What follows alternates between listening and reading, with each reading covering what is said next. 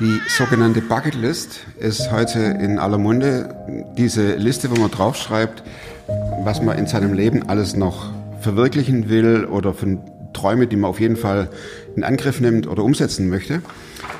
Auf so einer Bucketlist können Dinge stehen, die man nie schafft. Angenommen, ich schreibe hier drauf, also nicht ich, sondern eine Frau, ich möchte schwanger werden und ich möchte das Kind austragen neun Monate lang und ich möchte dann das Kind auf die Welt bringen. Mein heutiger Gast spricht über die Kinderlosigkeit, darüber, dass sie unfruchtbar ist und was das für ihr Leben bedeutet hat, was es mit ihr gemacht hat. Die Erkenntnis, ich kann nie ein Kind bekommen, da freut man sich drauf. Sie freute sich drauf mit ihrem Partner, mit ihrem Ehemann und es ist nicht möglich. Ich bin zutiefst dankbar, dass Miriam so offen darüber spricht und so ein Tabuthema auch angeht, was in Frauen vorgeht, wie sie mit diesem unerfüllten Wunsch aushalten müssen. Was passiert, wenn sie jemanden sehen, der einen Kinderwagen schiebt? All das und wie gesagt, eine Bucketlist hilft ihr wenig.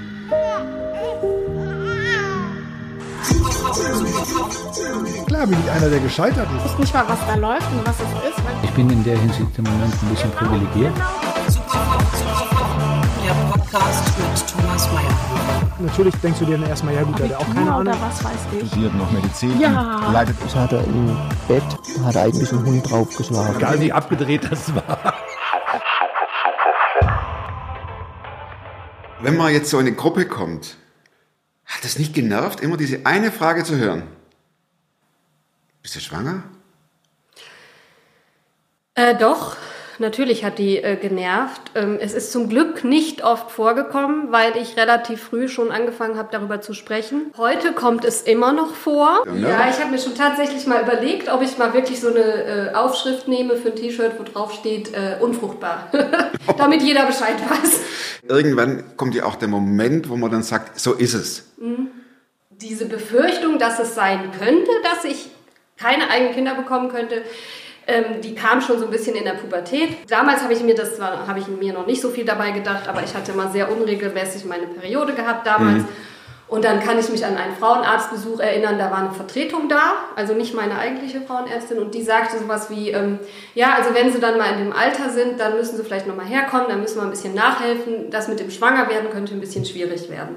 Aber ich weiß nicht mehr genau, wie sie das begründet hat. Ich habe mir nur das gemerkt im Hinterkopf und habe aber die Hoffnung zu dem Zeitpunkt nicht aufgegeben, sondern habe gedacht, ach, lass die mal reden. Und dann gingst von gingst du weg vom Frauenarzt. Wie alt warst du da? Ah ja, gut, da war ich vielleicht 16 oder so. Das war noch, Okay. ich noch sehr jung. Dann habe ich gar nicht mehr so viel darüber nachgedacht, über das Thema, ähm, bis ich dann eben geheiratet habe. Und äh, die ersten Jahre unserer Ehe, da war das auch noch kein Thema, weil mein Mann noch in einer, im Studium war und ich Referendariat gemacht habe.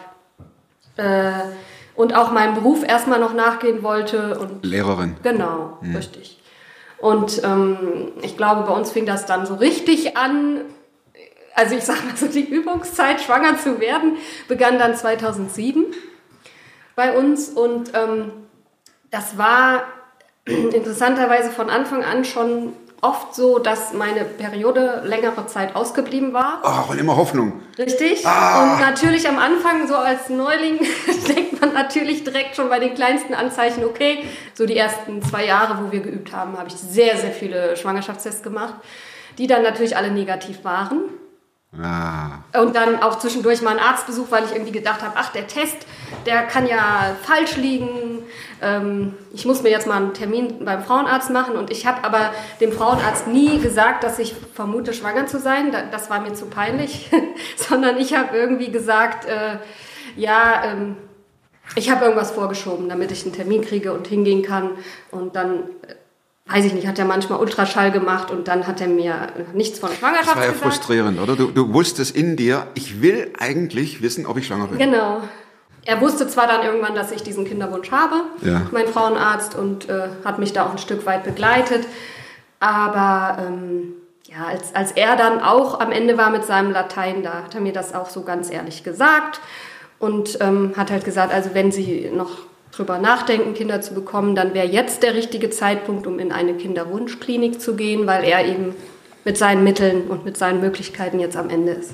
Wie lang war die Phase von ich sag mal nichts zum Frauenarzt und dann checkt er es und sagt, es funktioniert nicht? Also diese Zeit war jetzt nicht so lang. Ich habe mich ihm dann relativ schnell anvertraut, Ah, weil ich okay. gedacht habe, ich muss da auch kein Geheimnis. Ich meine, er ist ja Eben. mein Frauenarzt. Ich habe sonst nicht viel darüber gesprochen Mhm. in meinem Freundeskreis und so, weil, ich, weil es mir wirklich peinlich war, zum einen diesen Wunsch zu haben und zum anderen aber auch immer zu merken, ich bin nicht schwanger. Und die, das war mir so, diese Diskrepanz war mir ehrlich gesagt ein bisschen peinlich. Also ich wusste nicht recht, wohin mit mir. Vermutlich war es ja dir peinlich gegenüber Bekannten und Freunden, würde ich mal sagen. Oder vielleicht sogar Familie. Ja, klar, überall. Ähm, das war, war mir peinlich und zum anderen war es natürlich auch so, dass es emotional auch was mit mir gemacht hatte. Und ähm, ich das selber überhaupt nicht im Griff hatte. Also ich hatte meine, meine Gefühle nicht mehr im Griff und wusste nicht so recht, wohin damit und ähm, habe dann immer mehr angefangen, diese Gefühle zu verdrängen mir zu sagen, ach komm, stell dich nicht so an, es ist halt so und du musst jetzt irgendwie damit leben. Außerdem wusste ich auch nicht recht, wohin damit. Und vor allen Dingen, was noch hinzukommt, war, dass das sehr, sehr ähm, stark ähm, an meine Persönlichkeit gegangen ist. Also ich habe das irgendwie persönlich genommen. Kannst du ein bisschen die Tür aufmachen, warum und wie das war? Ähm, ja, es ist halt so, dass ähm, wahrscheinlich ist das auch, geht das den meisten Frauen so oder ist es vielleicht auch normal äh, bei Frauen, dass sie irgendwann sich einfach danach sehen, ein, ein, ein Baby zu bekommen. Und ähm, es war ja nicht, es ist ja nicht irgendwie was total Absurdes oder so, ja, dass ich jetzt irgendwie in, eine Villa auf Mallorca haben will oder so, sondern es ist ja was ganz Natürliches. So, und weil das die ganze Zeit über nicht in Erfüllung gegangen ist, habe ich, äh, ich habe mich äh, gekränkt gefühlt, ich war verletzt und ähm, me- meine Persönlichkeit war äh, irgendwie kaputt und auch mein Selbstwert. Ja. Alles war im Keller. Ich habe einen ganz niedrigen Selbstwert gehabt und, und ich habe gar nicht den Mut gehabt, die ersten Jahre äh, darüber zu sprechen. Von welchem Zeitraum sprechen wir? Also wann war das? Au- Ab, äh, ausgehend von heute, wie, vor wie vielen Jahren war dein Selbstwertgefühl dermaßen im Keller? Ja, also äh, gut, 2007 fing das ja an, dass wir Wollten? Genau. Dann habe ich irgendwann so 2009 ähm, gedacht, okay, vielleicht musst du wirklich mit dem Gedanken spielen, dass du niemals Kinder kriegen würdest. Und da fing das dann auch so phasenweise an, dass, dass mein Selbstwert im Keller war und dass ich auch depressive Symptome hatte, würde ich sagen, rückwirkend gesehen. Aber damals, ähm, ich habe einfach weiter gearbeitet und ähm, wusste auch, Du warst ja dann immer mit Kindern konfrontiert als Lehrerin. ja, genau. Das war auch am Anfang gut und okay für mich, weil die Kinder am Anfang mehr in dem Alter waren, als wären sie meine jüngeren Geschwister. Also ich, ich habe nicht in der Grundschule gearbeitet, sondern mit weiterführender Schule. Ich war in der Hauptschule. Und wenn die so 8., 9., 10. Klasse waren, dann war ich quasi wie die große Schwester als Lehrerin. Und deswegen war das für mich auch nicht so problematisch. Ich, hab, ich, bin gerne, ge- ich habe gerne gearbeitet als Lehrerin und bin aufgegangen in den Beruf. Und ich dachte, ich, ich mache das bis 65 damals. Und dann sagt der Frauenarzt, geht nicht. Kinderwunschklinik. Habt ihr gemacht? Nein. Das war für uns von vornherein klar, ähm, dass wir das nicht machen möchten, äh, weil ich schon in den ersten Jahren gemerkt habe, wie nervenaufreibend das ist, immer mit diesem Schwangerschaftstest und dann ist doch negativ und dann habe ich, also ich, wir waren uns da eigentlich auch recht schnell einig, dass wir gesagt haben, ähm, das tun wir uns nicht an. Also, nee. Hat dein Mann sich auch untersuchen lassen? Oder war- Nein, hat er nicht. Ähm, ich habe mich manchmal gefragt, ob ich, ob mir das eigentlich, ob ich das möchte, dass er sich untersuchen lässt. Ähm, ich war da hin und her gerissen.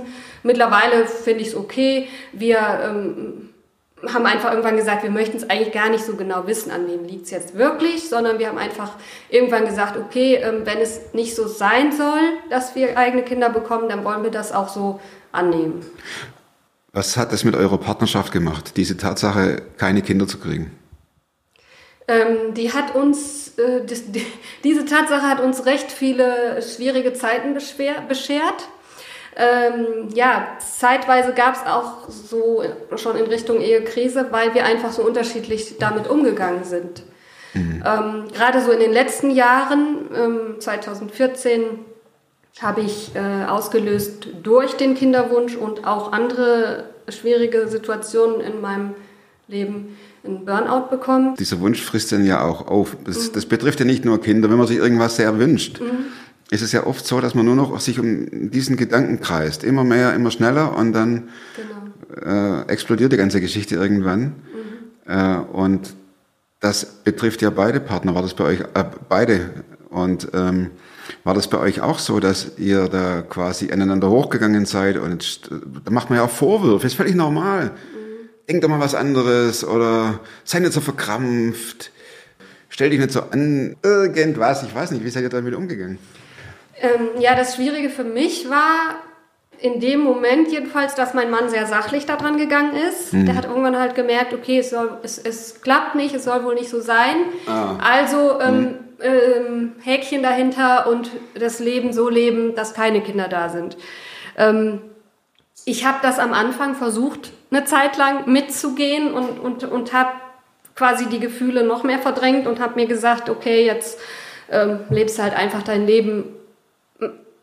Aber das hat nicht funktioniert. Ne? Gehst du wieder in die Schule und unterrichtest wieder Kinder, stell dich genau. nicht so an. Und dann habe ich halt äh, wirklich da auch zu diesem Zeitpunkt des Burnouts dann gemerkt, ähm, nee, also so kann es nicht weitergehen. Und ich, ich musste mich dann wirklich auch diesen Gefühlen mal stellen, dieser Traurigkeit. Es ist ein äh, Gefühl von Leere, was in einem entsteht ähm, oder was in mir entstanden ist. Ähm, also mir fällt gerade ein Zitat ein von Blaise Pascal. Der hat mal gesagt, ähm, sinngemäß, äh, in jedem menschlichen Herzen ist ein Loch, das durch nichts anderes ge gefüllt werden kann als durch Gott selbst. Und ich bin ziemlich sicher, dass ich in dieser Zeit dieses Loch sehr, sehr stark gespürt habe. Und ähm, gemerkt habe, es ist wirklich nichts da, womit ich dieses Loch stillen kann. Und das war äh, für mich manchmal sehr unerträglich, dieses Loch auszuhalten. Bist du abgestürzt? Äh, ja, auf jeden Fall. Ähm, also Jetzt nicht nur wegen des Kinderwunschs, sondern da kam natürlich auch diese schwere Depression hinzu. Ich hatte teilweise auch psychotische Symptome, ähm, wo, ich, wo ich auch religiöse Wahnvorstellungen hatte. Und ähm, in dem Zeitraum hatte ich das Gefühl, äh, ich falle. Das, da ist nichts mehr unter mir. Ich bin in einem Loch drin und ich falle nur noch. Ja. Hast du Gott gehasst? Nein, überhaupt nicht. Ich habe Gott nicht gehasst, ich war auch nicht wütend auf ich Gott. Ich komme deswegen drauf ähm, mit religiöse Wahnvorstellungen. Ach so, ja. Jetzt weiß ich, was du meinst. Ich muss da so ein bisschen trennen voneinander, weil in dem Zeitraum, als ich psychotisch war, da war ich ja nicht ich selbst. Da war ich ja wirklich krank. Und ähm, in, in diesem Zeitraum, wo, wo das so extrem war, da, ähm, hat, da war ein Moment, wo ich gedacht habe, jetzt habe ich, äh, jetzt habe ich einen Gedanken gehabt, der nicht vergeben werden kann, der so gegen Gott ist, dass, dass Gott mir nicht mehr vergeben kann und dass ich in die Hölle komme. Mhm. Und da waren Gedanken wie, ich sympathisiere mit dem Teufel und so, also richtig krass kann man gar nicht beschreiben und es hat sich auch so angefühlt, als wäre ich auf der Vorstufe zur Hölle. Mhm. Und wenn das Telefon zu Hause geklingelt hat, dann habe ich gedacht, ähm, da ruften jetzt Leute aus meiner Gemeinde an. Also ich bin in einer christlichen Gemeinde zu Hause, in einer Kirchengemeinde. Und da rufen jetzt Leute an aus der Gemeinde und sagen, mein Mann, wir müssen die Miriam aus unserer Gemeinschaft ausschließen, weil die sympathisiert jetzt mit dem Teufel. Und in dem Zeitraum klar war in mir die Sehnsucht da, ich will wieder mit Gott sein, ich, ich, ich habe ihn doch lieb. Was ist da auf einmal gerade los? Ja. Deswegen würde ich jetzt nicht sagen, ich habe Gott gehasst, mhm. aber die Krankheit hat mich total, krank, ja, hat mir kranke Gedanken beschert. Wie lang ging die Phase?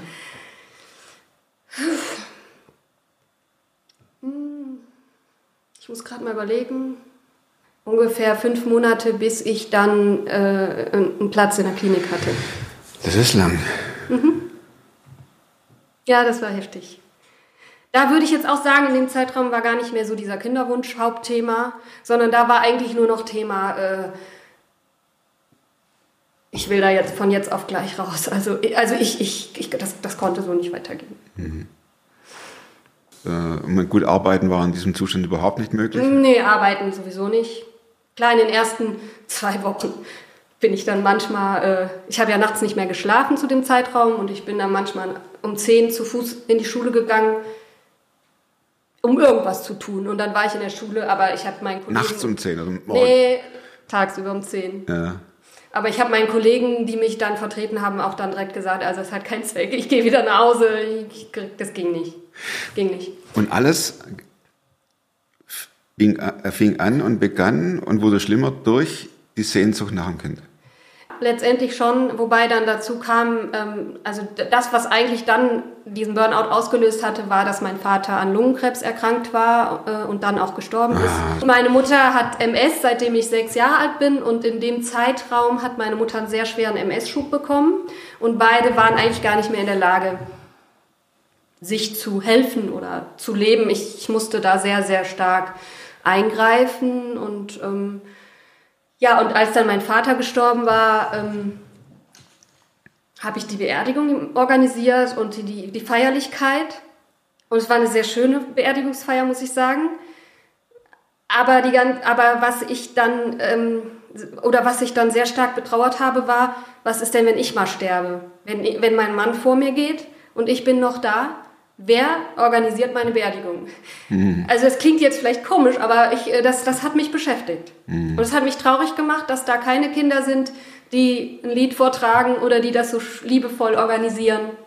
Und ein Gefühl von Einsamkeit äh, war auch auf jeden Fall da, weil ähm, ich habe irgendwie gemerkt, von oben bröckelt es. Also das, damit meine ich, meine Vorfahren sterben jetzt nach und nach. Meine Oma ist dann auch gestorben, die ich sehr äh, wertgeschätzt habe und, und lieb hatte. Und nach mir kommt nichts mehr. Also Und dann sagtest du eben, du gingst in die Klinik. War, das der, war das der Anfang der Besserung? Mhm, Also ich, ich, ähm, ich war 2014 schon mal in der Reha, nachdem ich dann den Burnout hatte. Habe dann auch wieder angefangen zu arbeiten und bin dann ein Jahr später eben nochmal krank geworden. Da kamen dann die psychotischen Symptome dazu und dann war ich wirklich in der, in der Psychiatrie. Danach ging es mir wirklich besser. Ich habe dann allerdings im Rahmen der Tagesklinik in Gummersbach, die ich besucht habe, ähm, Medikamentenumstellung gehabt. Und dann fing eigentlich alles wieder von vorne an. Medikamenten ausprobieren. Dann wollten sie mir am Ende das Mittel der letzten Wahl geben. Was heißt das? Leponex, Leponex äh, Clozapin ist der Wirkstoff. Das ist so ein Medikament, da wirst du eigentlich nur dick von, aber ich weiß nicht, ob das sonst auch wirkt. nee, und dann. Mittel, und, es hört sich an wie, wie so die Todesspritze. oder Aha, so. so habe ich mich auch gefühlt. Also war wirklich hilflos in der Mittel Zeitraum. der letzten Wahl. Mhm. Heftig. Und ähm, dann habe ich eben, äh, dann habe ich das Medikament nicht eingenommen, habe ein anderes eingenommen, was ähnlich wirkt, aber nicht ganz so krass ist. Und äh, äh, das Einzige, was, was gewirkt hat, war auch Gewichtszunahme. Aber sonst hat mir das nicht wirklich geholfen. Und dann habe ich in Zusammenarbeit mit meinem Psychiater ähm, die Medikamente, die ich genommen hatte, so ganz langsam ausgeschlichen, weil ich gesagt habe, ich, ich möchte es ganz ohne versuchen. Und ähm, das haben wir dann auch über einen längeren Zeitraum gemacht. Er ist da zum Glück mit mir gegangen, also ne, sofern er das auch vertreten konnte. Und ähm, se- seit 2018, Mai 2018 bin ich ganz. Ist ja noch gar nicht so lange her, ne? Nee. Und ähm, was noch dazu beigetragen hat, dass es mir besser ging, ähm, war dann ab ähm, Dezember 2016. Da ist meine Oma verstorben und ich hatte die Möglichkeit, sie in den Tod zu begleiten. Und ähm, diese, diese Situation hat ähm, in mir eine Entscheidung, also ich habe eine Entscheidung getroffen daraufhin und habe gesagt, okay, die Oma ist 91 Jahre alt geworden, die hat ein erfülltes Leben gehabt, du bist jetzt knapp 40, du hast bestimmt noch ein paar Jahre vor dir und du willst jetzt das Beste geben, um ja, nach Möglichkeit ein fröhliches Leben zu führen. Kinder hin oder er. Genau. Mhm. Ich habe dann ähm, eine Entscheidung getroffen, die auch mir sehr verholfen hat zur Besserung. Und zwar äh, habe ich mich entschieden, ähm, den Bestatter von der meinem Vater und meine Oma beerdigt hat, den habe ich gefragt, ob ich bei ihm mal ein Praktikum machen kann. Ach, Weil ich das Bedürfnis hatte, zum einen mich mit dem Tod auseinanderzusetzen, dadurch, dass ich ja auch Trauerfälle in der Familie hatte, und zum anderen auch mit dem Thema Trauer. Irgendwie hatte ich das Bedürfnis, ich muss da jetzt mal wissen, was geht da ab hinter den Kulissen. technisch. Genau. Und vor allen Dingen auch meine schon seit Kindheit Angst vor dem Tod, vor meinem eigenen Tod. Auch da habe ich gedacht, auch da könnte mir das jetzt helfen. Und wie lange hast du das äh, Praktikum gemacht? Ein halbes Jahr oder? Nee, nicht ganz so lange. Das waren ungefähr zwei Monate. Da war eine Kollegin ausgefallen, die war krank. Und von daher war er. Das ganze Programm Leichen waschen, einsargen, anziehen, schminken. Ja, und das halt vom ein Tage alten Baby Ach, bis hin zum alten Greis. ja. Ja, und äh, vor allen Dingen hat mir dieses Praktikum auch geholfen. Ähm, ich bin auf eine sehr gute Idee gekommen, was meinen Kinderwunsch angeht. nämlich. Ich habe nämlich gemerkt in diesem Praktikum, vor allen Dingen im Zusammenhang mit dem ein Tage alten Baby, was wir dann beerdigt haben, das ist eigentlich genau das, was mir fehlt. Ich habe im Grunde genommen nichts, was ich betrauern kann. Also ich kann zwar betrauern, dass ich keine Kinder habe, aber ich habe mich so sehr danach gesehnt, irgendeinen Ort zu haben. Sowas wie ein Grab oder ein Friedhof, wo ich hingehen kann und, und vielleicht mal Blümchen hinstellen oder so. Und dann habe ich mir das überlegt und habe ähm, meinem Mann das vorgeschlagen, habe gesagt, ich möchte gerne eine Trauerfeier organisieren. Für unser nicht geborenes Baby. Und der Mann sagte, machen wir. Ich habe ihm gesagt, gib, ich gebe dir mal ein bisschen Bedenkzeit. Ich weiß, dass die Idee komisch ist, aber wenn du dir das vorstellen kannst und mitgehst, dann äh, werde ich da Okay. verschiedene Dinge organisieren. Und, was hast du gemacht? Oder ihr? Ähm, also erstmal hat mein Mann zugestimmt und hat gesagt, okay, machen wir. Dann äh, habe ich das auch dem Bestatter erzählt. Mein Praktikum war gerade ganz frisch vorbei und ich habe ihm gesagt, ich, ich möchte das so gern machen. Wie teuer ist denn so ein, so ein Sarg? Äh, ich kenne mich damit nicht so aus. naja, und da hat er gesagt, ja, weißt du was, das war ja ein Praktikum, du hast hier nichts verdient. Und ich, ich gebe dir für diese Beerdigung quasi als Anerkennung für deinen Einsatz hier, äh, schenke ich dir einen Fötensarg. Es ist so ein ganz kleiner Minisarg. So groß? Ist, ja, ein bisschen größer, ein bisschen länger. Aber sonst, also die Größe passt. Ähm, ja, der heißt wirklich Fötensarg und den hat er mir dann geschenkt. Ich habe den schön verziert, angemalt und dann ähm, habe ich meinen ehemaligen Schulleiter angesprochen. Das, der, war der ist ein Vertrauter von mir. Wir haben oft über den unerfüllten Kinderwunsch gesprochen und ähm, ich habe ihn gefragt, könntest du dir vorstellen, die Rede zu halten? Und er hat gesagt, ist zwar etwas ungewöhnlich, aber es ist euer Wunsch und ich mache das. Und dann haben wir ähm, Leute eingeladen in unserem engsten Freundes- und Familienkreis, wo wir wussten, ähm, die können damit umgehen und die, äh, äh, Halten euch nicht für bekloppt. genau, Ganz die, halten, wichtig. Ja. die halten uns Klar, nicht da kannst du nur, da musst du alle Neinsager verbannen. ne? Genau, richtig. Nur die Ängsten. Genau. Ja. Ähm, und was wir, ähm, also was wir noch gemacht haben, wir haben, ähm, wir hatten ja jetzt eigentlich nichts, was wir in den Sa- Sarg reinlegen können. Und ähm, es gibt so ähm, kleine Embryos aus Plastik, die kann man auch im Internet bestellen.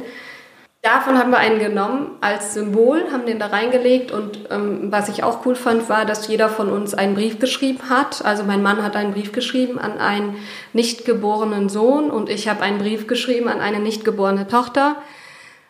Habt ihr, habt ihr den euch gegenseitig vorgelesen? Ja, ja, auf dieser Beerdigung haben wir diese Br- Briefe, also Trauerfeier kann man ja sagen. Auf dieser Trauerfeier haben wir diese Briefe dann vorgelesen jeweils. Und dann habt ihr ihn in den Sarg gelegt. Genau. Und der Sarg, wo kam der hin? Den haben mein Mann und ich dann zu zweit. Das war meinem Mann wichtig, dass jetzt nicht die Leute hinterhergehen, dass das wirklich wie auf so einem Friedhof ist, Ja. sondern das war sein Wunsch, dass wir zu zweit diesen ähm, Sarg dann ähm, in unserem Garten haben wir den verbuddelt. Hat es dir geholfen? Also mir hat das sehr geholfen, ähm, einfach mal Raum zu haben ähm, zum, zum, zum Trauern.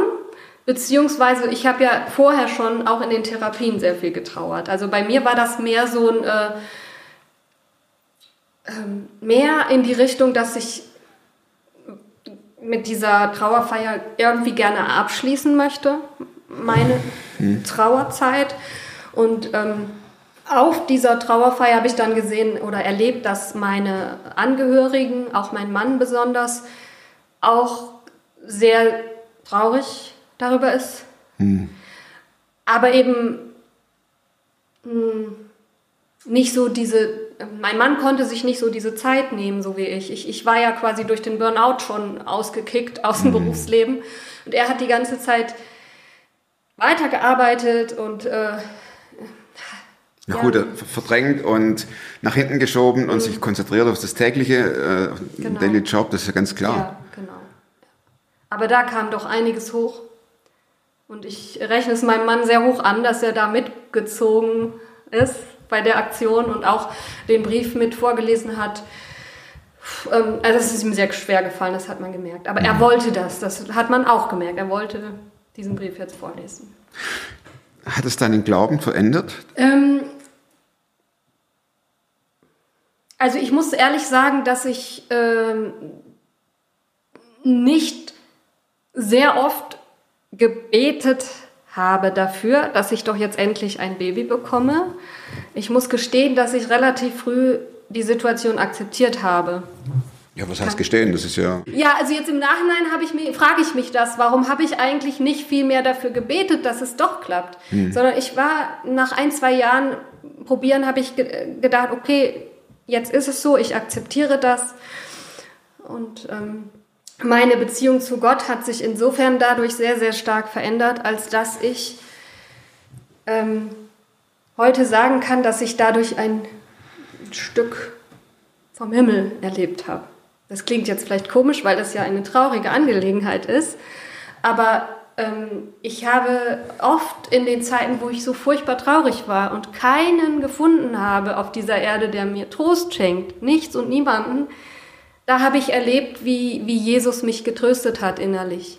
Kannst du das beschreiben? Wie das, Ähm, ja, also äh, das waren natürlich Zeiten, wo ich nicht mitten in der Depression war, weil da Klar. geht nicht, da, ne, da ist man Geht's nur traurig. ums und- Überleben. Genau. Aber als ich in der Lage war, Gefühle wahrzunehmen und zu fühlen und alles und ähm, da, das, das, also bei mir, ähm, ich habe mir das so vorgestellt oder so erlebt, dass ich in dem Moment selber wie ein kleines Kind bin und zu Jesus auf den Schoß krabbel und, und, und ihm sage, es tut so weh. Ein bisschen so wie, wie, wie so eine Vater-Kind-Beziehung, ja. Also, und geweint habe und alles. Und dann war das irgendwie so, wie, als würde Jesus mich an seine Brust drücken und sagen, ähm, ähm, It's alright. ja, die- dieses Gefühl zu haben, ähm, dass da ist jemand, der versteht mich. Und ähm, dem ist es auch nicht schlimm, wenn ich am nächsten Tag wiederkomme. Ja, also ich selber habe dann manchmal gedacht, ey, jetzt doch nicht schon wieder, ja, jetzt bist du am nächsten Tag schon wieder am Heulen. Das schickt dich wieder weg.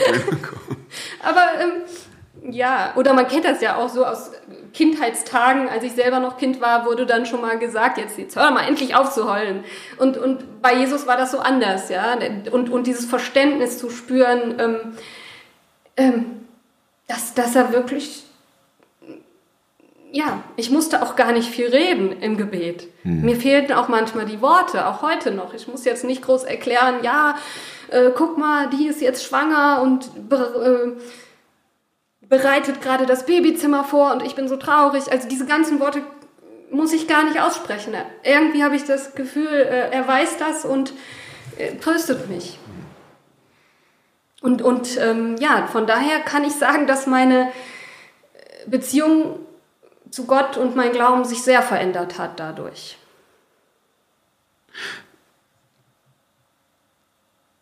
Ist so ein Wunsch nach Kindern jemals vorbei?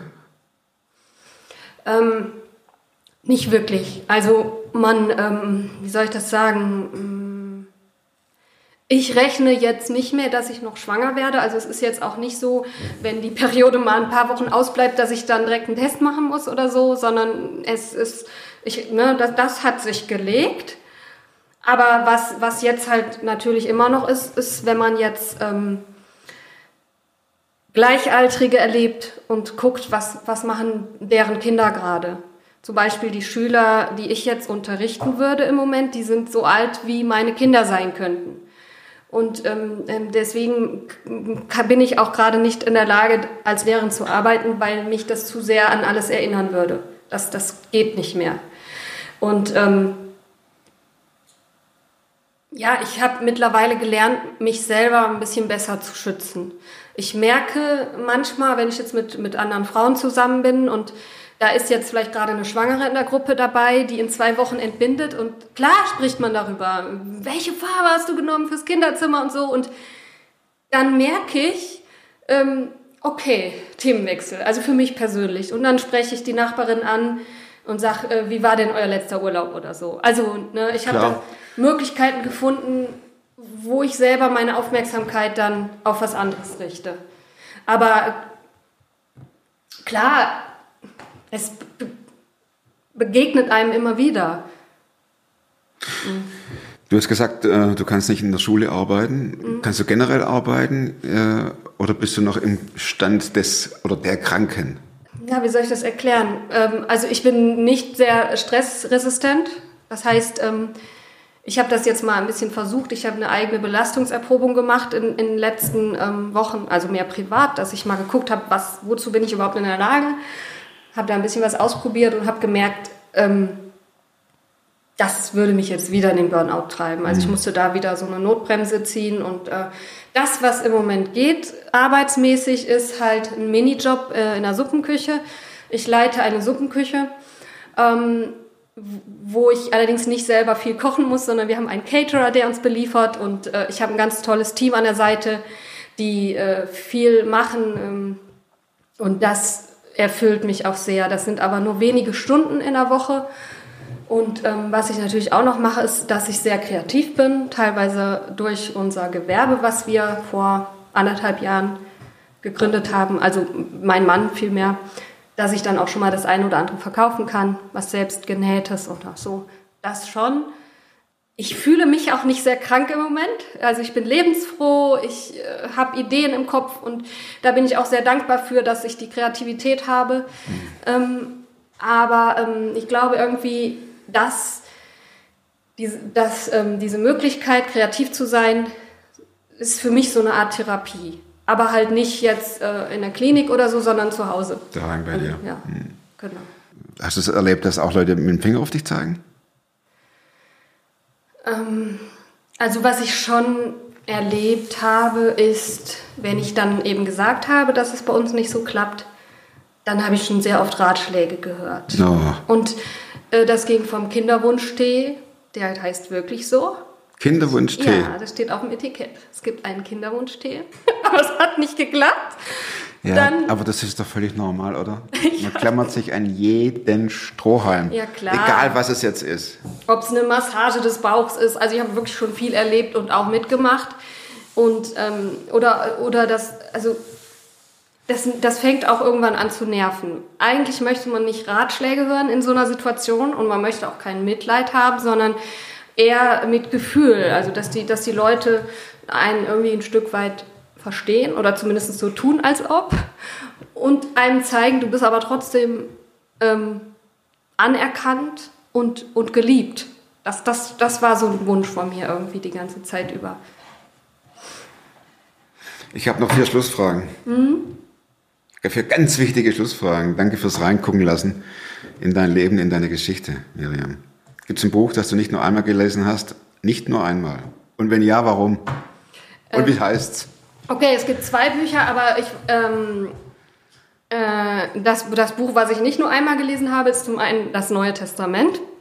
Und ähm, was ich noch gelesen habe, ist ähm, ein Buch, ähm, das heißt, ja, jetzt bin ich gespannt. So mit meinen Worten gesagt, ähm, der Schlüssel zur Freude, ähm, wie ein dankbarer Lebensstil dein Leben verändert. Also ich weiß jetzt Titel? nicht mehr genau den Titel. Hm? Also, Ich glaube dann gucken wir doch mal einfach mal, was hier die Amazonen uns zu sagen haben. ich meine, Schlüssel zur Freude. es wäre von Nancy Lady Moss. Trommelwirbel, spannend. Nancy Lady Moss, der Genau. Schlüssel zur Freude. Guck mal, Taschenbuch 9,90 Euro. Ja, das ist so ein Arbeitsbuch. Ist es äh, das? Ja, ja, so sieht das Ah, aus. gut. Wie dann- eine dankbare Haltung ihr Leben verändert. Siehst du, habe ich auch fast richtig gesagt, den Titel. Und ähm, das hast du mehrmals gelesen? Ja, das habe ich mehrmals gelesen. Das hat mir total geholfen, eine dankbare Einstellung zu entwickeln und in allem Problemen und in aller Trauer Dinge zu suchen, wofür ich dankbar sein kann. Und das richtet meinen Blick in eine gute Richtung und macht mich wirklich dankbar und froh. Ich freue mich über viele kleine Dinge in meinem Leben. Da passt ja die nächste Frage ganz genau dazu, nämlich wozu kannst du heute leichter Nein sagen als vor fünf Jahren? Vor fünf Jahren hatten wir 2014, Mhm. da war ja gerade dicke Krise. Genau. Früher habe ich immer gedacht, ich müsste es allen um mich herum recht machen. Ähm, ich müsste die Erwartungen anderer erfüllen. Das ist meine äh, erste Bestimmung, habe ich früher immer gedacht. Und dann habe ich immer darauf gewartet, bis das alles erfüllt ist. Und dann kann ich mich um mich kümmern. Oh, Und ähm, das hat mich letztendlich auch krank gemacht, weil ich gemerkt habe, dieser Punkt kommt gar nicht. Ich, ich mache es nie allen recht. Und heute habe ich auch nicht mehr diesen Anspruch an mich, es allen recht zu machen oder die Erwartungen anderer zu erfüllen, sondern in erster Linie kann ich besser auf mich selber achten, dass ich einfach auch gucke, wo, wo brauche ich eine Auszeit. Ne? Ich brauche viele Ruhezeiten einfach, die muss ich einhalten und die möchte ich auch einhalten. Und da müssen die anderen Leute mit klarkommen. top. Echt. Welche Überzeugungen, Verhaltensweisen, vorletzte Frage, welche Überzeugungen, Verhaltensweisen oder Gewohnheiten, die du dir in diesen letzten fünf Jahren angeeignet hast, haben dein Leben definitiv verbessert? Also eine Überzeugung äh, zumindestens, äh, dass ich mir sagen kann oder dass ich über mich sagen kann, dass ich wertvoll und liebenswert bin. Auch ohne Kinder. Genau. Cool. Und, äh, ja, auf jeden Fall. Bist du ja auch. Ja, aber ja, da, da habe ich aber eine Weile für gebraucht, um das zu kapieren. Und wenn dir das jemand sagte, hast du das dann nicht geglaubt? Oder gab es niemanden, der dir sagte, Äh, you are be- beautiful? Trifft beides zu. Also ich, ich weiß, ich, ich kann mich jetzt gerade nicht erinnern, dass es jemand zu mir gesagt hätte. Und ich glaube, selbst wenn es jemand gesagt hätte, ich hätte es nicht wirklich geglaubt in meinem tiefsten Innern. Beziehungsweise gehört. Ja, Und heute? Ja, heute ähm, kann ich das aus mir selber heraus äh, sagen und wissen. Also ich habe gar nicht das Bedürfnis, dass irgendjemand anders kommt und mir das sagt. Ich meine, natürlich freue ich mich darüber, wenn das passiert, aber ähm, ich, ich weiß es aus mir heraus. Gott hat mir das ganz klar gezeigt. Ach, das kann ich voll bestätigen. Dankeschön. Siehst du? Vor laufender Kamera. Deshalb die letzte Frage, Miriam. Plakatfrage an einem beliebigen Ort. Plakat. 100.000 Leute fahren in der Stunde dran vorbei und lesen eine Woche lang dein Plakat. Was würde draufstehen? Gott kann aus einer Wunde ein Wunder machen. Hinterlass der Miriam einen fetten, fetten Daumen. Wirklich, das ist so genial, wie sie einem das Thema öffnet und auch wie sie damit äh, umgegangen ist mit dieser Beerdigung und boah, oder Trauerfeier. Nächste Woche gibt es das nächste Thema und, und die neue Folge. Und bis dahin, bleibt oder werdet super, Frau. Macht's gut. Tschüss.